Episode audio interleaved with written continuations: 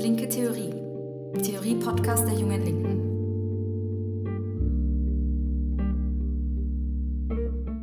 Hallo und herzlich willkommen zu Linke Theorie, dem Theorie-Podcast der Jungen Linken.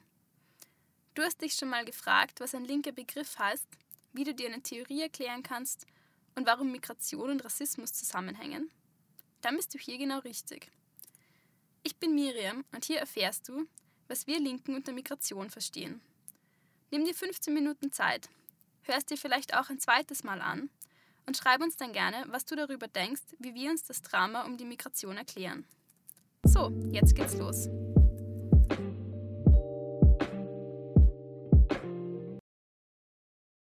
Was ist eigentlich Migration?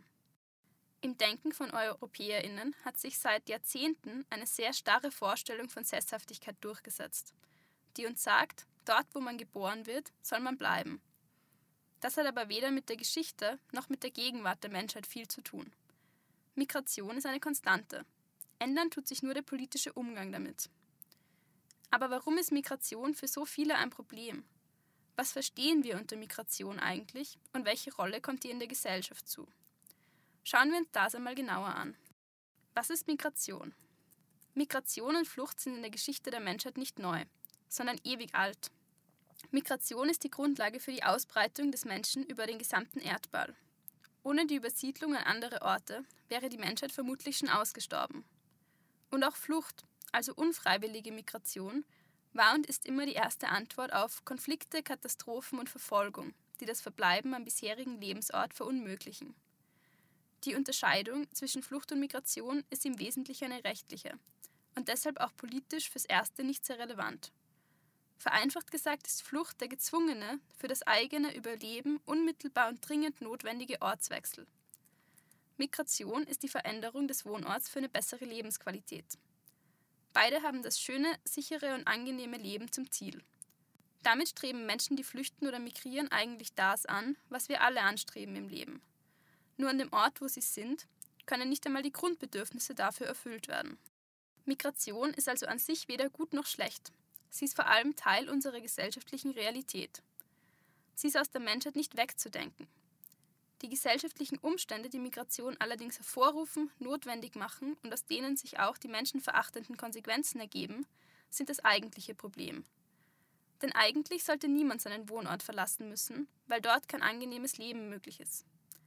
Ob das deshalb ist, weil man im Kuhdorf in Hintertupfing seine Sexualität nicht frei ausleben kann, man im ehemaligen Industriegebiet keinen Job mehr bekommt oder es keine Perspektive auf eine ökonomische Absicherung im eigenen Land gibt.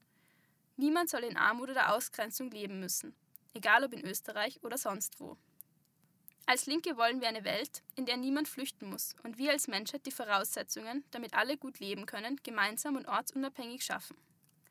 Freiheit bedeutet für uns aber auch, unter den aktuellen Bedingungen, unter denen dies nicht gegeben ist, Zuflucht zu finden und einen neuen friedlichen Ort zum Leben finden zu können. Allen Menschen steht ein schönes Leben zu, und das ist auch möglich. Dafür stehen uns nur noch gesellschaftliche Schranken im Weg. Welche das sind und was Flucht und Migration eigentlich mit uns zu tun haben, sehen wir uns jetzt genauer an. Flucht und wir. Aktuell sind weltweit ca. 80 Millionen Menschen auf der Flucht. Das ist das Zehnfache der österreichischen Bevölkerung. Mehr als ein Viertel, also 26 Millionen dieser Menschen, fliehen vor Konflikten, Verfolgung oder schweren Menschenrechtsverletzungen aus ihrer Heimat. Der Großteil der Flüchtenden, 45 Millionen, sind sogenannte Binnenvertriebene. Das heißt, sie sind innerhalb ihres eigenen Landes auf der Flucht. Nur halb so viele flüchten in ein anderes Land, davon wiederum etwa 80 Prozent in ein direktes Nachbarland. Aktuell sind das bedingt durch den Syrienkrieg vor allem Pakistan und die Türkei. Von den 80 Millionen Flüchtenden sind allerdings 40 Prozent Kinder unter 18 Jahren. Wenngleich diese Zahlen für uns sehr schwer greifbar sind, haben sie viel mit uns zu tun. Durch die weltweit vernetzte Produktion und den globalen Handel im Kapitalismus haben die Fluchtursachen in für uns fernen Ländern oft einen direkten Zusammenhang mit Produktion, Konsum und Handel in Österreich und Europa. Waffenlieferungen von österreichischen Firmen in Kriegsgebiete oder Ressourcenausbeutung und Zerstörung der Lebensgrundlage durch hier ansässige Firmen sind nur einige Beispiele dafür. Krieg ist dabei aber einer der Hauptgründe, der Menschen zur Flucht bewegt. Bei Kriegen verlieren alle, außer die Kriegsindustrie. Und die sitzt zu erheblichen Teilen in Europa und auch in Österreich. Für die Rüstungskonzerne bedeutet Krieg vor allem mehr Profit. Je heftiger die Kriege sind und je länger sie dauern, desto mehr Menschen sterben. Doch für Rüstungskonzerne bedeutet das Unsummen an zusätzlichem Profit, die sie durch den Mehrbedarf an Kriegsmaterial erzielen können. Der deutsche Rüstungskonzern Rheinmetall lieferte die Leopard-Panzer an die Türkei, mit der die türkische Armee in Syrien ganze Städte zerschießt. Die französischen Mirage-Kampfflugzeuge werden an Saudi-Arabien geliefert, dessen Armee damit die jemenitische Zivilbevölkerung von oben mit Bomben bewirft. Aber auch die österreichischen Steyr-Mannlicher Scharfschützengewehre landen beim IS, der in mehreren Videos sogar noch mit dieser hervorragenden Waffe posiert. Die EU inszeniert sich als Friedensprojekt, während die von der EU geförderte Rüstungsindustrie Milliarden mit dem Export von Kriegsgeräten verdient. Das Kapital kennt keine Grenzen und auch keine Skrupel. Fluchtursachen produzieren kann die EU und deren Mitgliedstaaten aber auch durch vermeintliche Wirtschaftshilfen. Seien es die wirtschaftlichen Knebelverträge, die sich hinter sogenannten Handelsabkommen verbergen, die zum Beispiel der EU-Fischereiflotte zusichern, die gesamten Fischbestände vor der Küste Senegals leer zu fischen und damit Hunderttausenden Menschen vor Ort die Lebensgrundlage zu nehmen. Oder der rechtliche Schutz der Konzerninteressen von OMV, BP, Shell oder anderen, wenn diese bei ihren Ölbohrungen wieder ganze Landstriche verseuchen. Zusätzlich zu den unentwirrbaren wirtschaftlichen Verflechtungen kommt noch die koloniale Geschichte Europas dazu. Seit dem 15. Jahrhundert brachen EuropäerInnen in die restliche Welt auf, um die Welt zu entdecken und vor allem sich nutzbar zu machen, also ihre Ressourcen auszubeuten. Sie gingen damit mit unvorstellbarer Brutalität und Rücksichtslosigkeit vor, rotteten ganze Völker aus und richteten Schaden an, der bis heute andauert und nicht wieder gutzumachen ist. So beruht beispielsweise der Genozid in Ruanda von Hutu und Tutsi 1994 auf den 1935 eingeführten Identitätsausweisen der damaligen belgischen Kolonialmacht. Doch anstatt im Heute Verantwortung zu übernehmen und kolonialen Kontinuitäten entgegenzuwirken, beruht der Reichtum Europas zu einem Teil immer noch aus der Ausbeutung ehemaliger Kolonialländer. Menschen und Ressourcen werden aus historisch gewachsenen Strukturen weiter ausgebeutet. Ein Beispiel hierfür ist die Futtermittelindustrie, die seit Jahrzehnten von der Abholzung des Regenwalds profitiert, oder die Textilindustrie, die in Bangladesch unter unvorstellbaren Arbeitsbedingungen Fast Fashion herstellen lässt.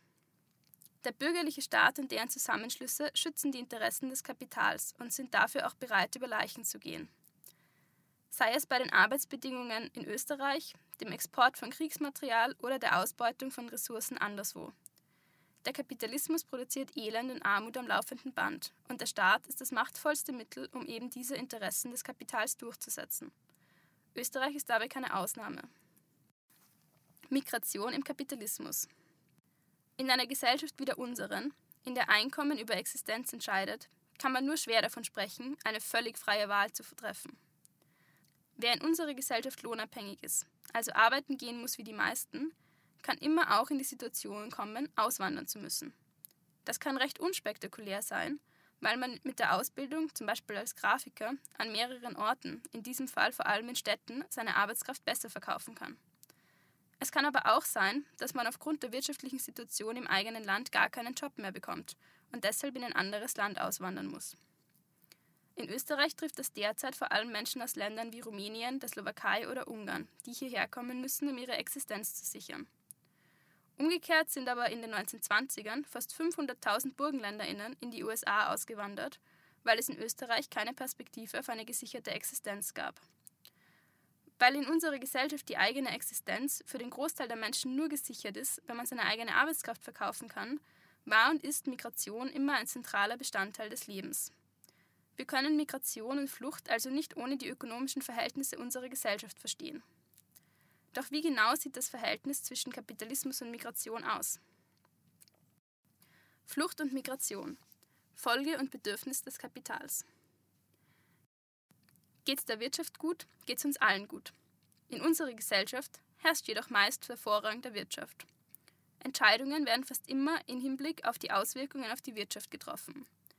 Politik wird an den Interessen des Kapitals orientiert und nicht an den Bedürfnissen der Menschen. die zum Beispiel wehren, gesund in Frieden ohne Existenzangst zu leben. Die Interessen des Kapitals können sich je nach Ort und Zeit erheblich unterscheiden. Während des Zweiten Weltkriegs waren so viele Waren- und Kapitalanlagen vernichtet worden, dass in den darauffolgenden Jahrzehnten der Wiederaufbau die Masse an Arbeitskraft, die in Österreich zur Verfügung stand, nicht ausreichte, um die Kapitalakkumulation, also die Schaffung von immer mehr Profit am Laufen zu halten.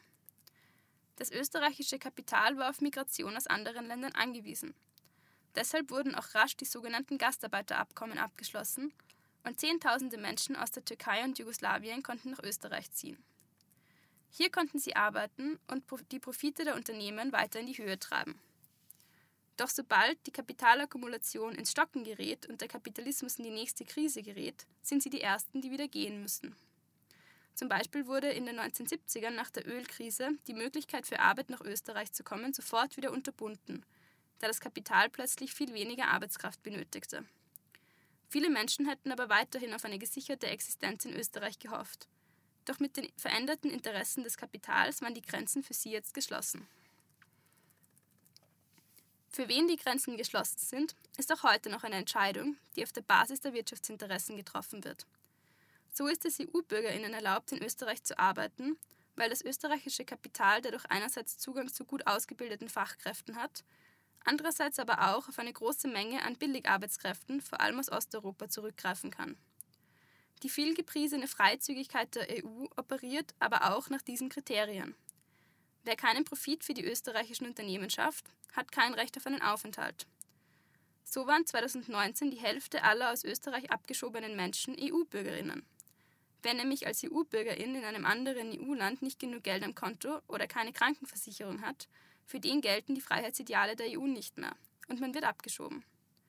So werden aus Österreich sogar primär EU-Bürgerinnen aus genau diesen Gründen abgeschoben.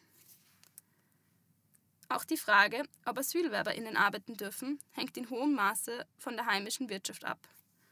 So dürfen AsylwerberInnen zwar zum Beispiel eine Lehre beginnen, aber nur in Berufen, in denen es einen Mangel an Lehrlingen gibt, in denen die Arbeitsbedingungen also meistens so schlecht sind, dass sich nicht genug junge Menschen finden, um sich dies anzutun. Dadurch, dass man AsylwerberInnen keine andere Wahl lässt, müssen die Unternehmen an diesen Bedingungen aber auch nichts ändern, sondern können sich der Arbeitskraft von AsylwerberInnen bedienen.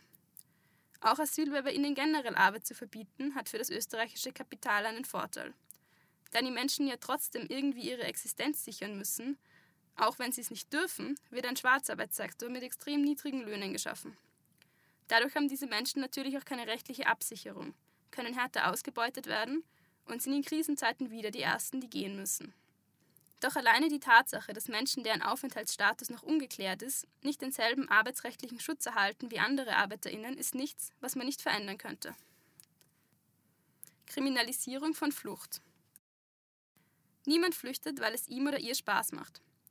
Stell dir vor, du musst morgen alles zurücklassen, was dir lieb ist. Deine Geschwister, Eltern und Freunde verlassen.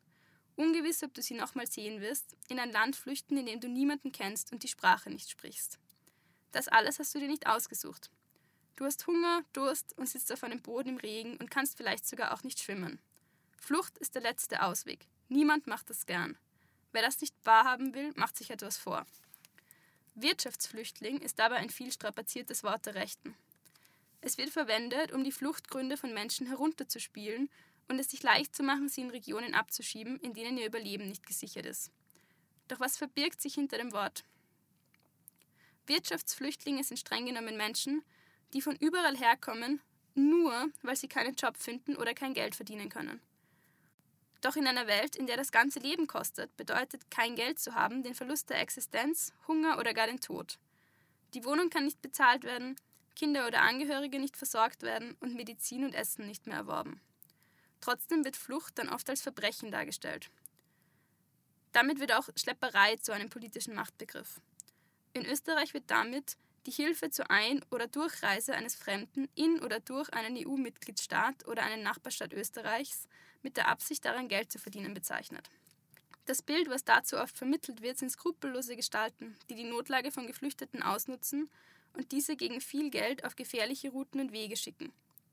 Verwendet wird der Paragraph von den rechten Regierungen Europas dann aber auch, um Kapitäninnen der Seenotrettung vor Gericht zu zerren, weil sie Menschen aus dem Mittelmeer vor dem Ertrinken retten. Der Vorwurf der Schlepperei wird oft verwendet, um Unterstützung von Geflüchteten zu unterbinden und zu kriminalisieren. Doch die Kriminalisierung von Flucht geht noch weiter. Auf EU-Ebene ist die sogenannte Dublin-III-Verordnung die gesetzliche Grundlage der EU für den Umgang mit Nicht-EU-Bürgern, sogenannten Drittstaatsangehörigen, die internationalen Schutz beantragen. Durch Dublin III wird geregelt, welcher EU-Staat für die Abwicklung des Asylantrags und damit einer etwaigen Abschiebung zuständig ist. Nach Dublin III ist das Land zuständig, durch das der oder die Geflüchtete zum ersten Mal die EU betritt. Das belastet die Staaten, die an den Außengrenzen der EU sind, massiv, unter anderem Griechenland und Italien. Genau genommen kann in Österreich kein Asylwerber legal einen Antrag stellen, denn Österreich liegt nicht an einer Außengrenze. Denken wir uns das kurz durch. Eines der reichsten Länder der Welt mit einer niedrigen Bevölkerungsdichte sagt, wir nehmen keine Asylsuchenden auf, weil wir haben keine europäische Außengrenze. Absurd, verantwortungslos und unmenschlich. Eng verknüpft mit dieser Regelung ist die dafür geschaffene Behörde Frontex. Frontex ist die Agentur für die Grenz- und Küstenwache der EU. Es gibt viele nette Umschreibungen dafür, was Frontex tut.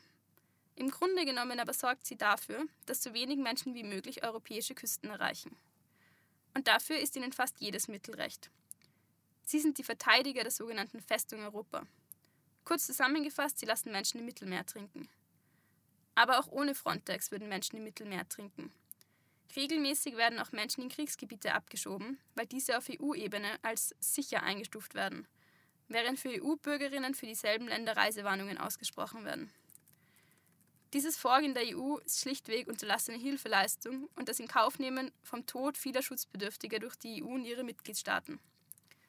Hierzu kommt neben vielen Fällen, in denen Frontex offen Gewalt gegen Schutzbedürftige ausübt, dass die Grenzpolizei der EU dafür sorgt, dass die einfachen Routen nach Europa nicht mehr genutzt werden können, weil sie schwer von ihnen bewacht werden.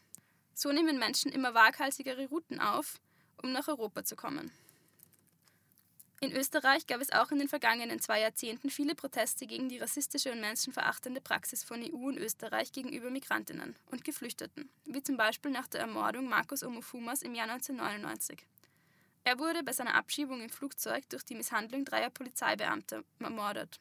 Meist folgt auf solche Proteste aber eine große Repressionswelle. Das heißt, der Staat reagiert, um die Proteste zu unterbinden oder zumindest stark zu schwächen. Im Fall der Proteste nach Markus Omofumas Tod war das die sogenannte Operation Spring. In dieser größten kriminalpolizeilichen Aktion in Österreich seit dem Zweiten Weltkrieg wurden unter dem Deckmantel, einen Drogenring aufdecken zu wollen, ein Großteil derer, die an den Protesten beteiligt waren, verhaftet und sogar verurteilt. Ändern wird sich an den Praxen von EU, Frontex, aber auch den österreichischen rassistischen Behörden jedoch so schnell nichts. Dafür sind die wirtschaftlichen Interessen und die rassistischen Ideologien innerhalb der EU viel zu groß. Die EU inszeniert sich als Verbund für Gleichheit und Freiheit. Aber sie profitiert ganz maßgeblich davon, die Ungleichheit zwischen Menschen und Ländern aufrechtzuerhalten. Solange Fluchtursachen, die häufig wirtschaftlich und machtpolitisch motiviert sind und von denen auch die EU und ihre Staaten maßgeblich profitieren, bestehen bleiben, werden Menschen deshalb weiterhin flüchten müssen.